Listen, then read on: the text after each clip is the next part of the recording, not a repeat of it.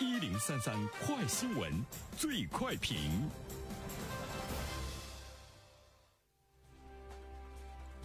焦点事件快速点评：七月九日，中国人民银行决定于七月十五日下调金融机构存款准备金率零点五个百分点，不含已经执行百分之五存款准备金率的金融机构。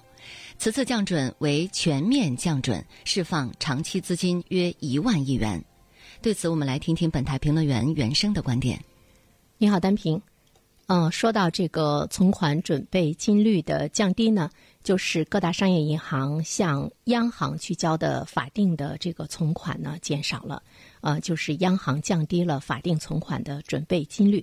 那么对于各商业银行来说呢，他手里的钱就多了，他向外呢可贷的资金的数量呢也就多了，所以说呢，它向社会呢也就是增大了信贷的规模，提高了货币的供应量，释放了流动性。在某种意义上来说，也是呢一种放水。今后在市场上流动的资金的数量呢会有所增加，释放长期资金是一万亿。而且呢是全面降准。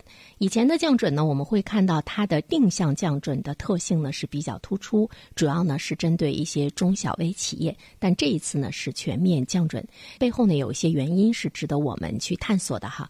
首先第一点的话呢，我们可以感受到，呃，我国当前的经济形势呢是不容乐观，尤其是实体经济发展的过程中，其实它的压力呢还是比较大，是需要呢流动资金的一种刺激，使。的实体经济能够有非常好的增长吧？那么在某种意义上来讲，目前呃通胀的压力对于社会、对于企业来说呢，还不是很大。所以说呢，现在呢是要稳定了经济，特别要解决中小微企业的这个经济的难题。呃，再一方面的话呢，其实我们要看到从一些经济指标来看，目前我们的经济没有恢复到疫情前的水准，呃，尤其呢是来自于。消费者的这个消费的能力，就是对内需的贡献力，包括呢内需的增长。现在内需呢面临着一定的下行的压力。嗯，还有呢，就是我们会注意到。全球的大宗商品的价格呢是在暴涨，很多原材料的价格是在暴涨，但是在我们国内呢，我们却看到，呃，到了消费者手中的终端的产品的价格并没有上去。那么这样的话呢，对于企业来讲，它的压力呢就是很大的哈。对于企业来讲，它生产产品的原材料的价格是在飞速的上涨，但是呢，成品就是卖向社会的这个成品的价格呢，却上涨的不是很多。那么对于中下游企企业来讲，这个压力呢就会是比较大，所以它的生存呢就是比较艰难。这一方面的话呢，我们可以从今年六月份的 CPI 同比增长仅为百分之一点一这个数据中呢就可以看到。那我们都知道。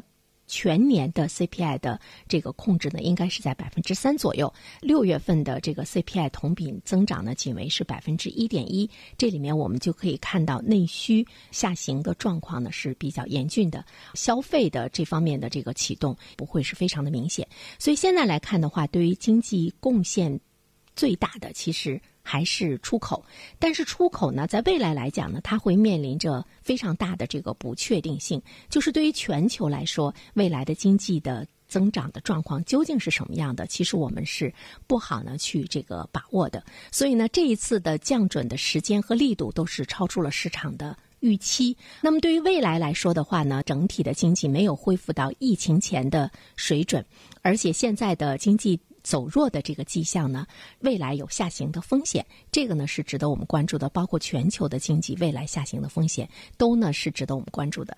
另外一个趋势呢，还是我们要看一下，对于银行来说，无论是它降准、降息，还是它加息，其实呢不是一次。单独的、独立的一个行为，它一定是连续性的。尽管这次的降准超出了市场的预期，但是一次降准难以呢达到呢目的。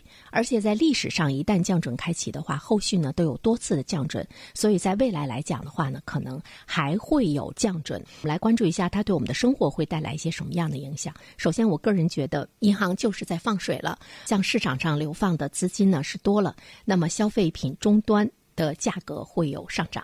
啊，就是说我们老百姓买到手里的这个产品的价格会有上涨，我们手中的钱可能会进一步的不值钱了。怎么样去运用手中的钱让它保值？这个呢是我们需要考虑的事情。另外一方面的话呢，大家会考虑到对于房地产来讲会不会有刺激？每一次降准的话呢，钱都会流入房地产，都会流入股市。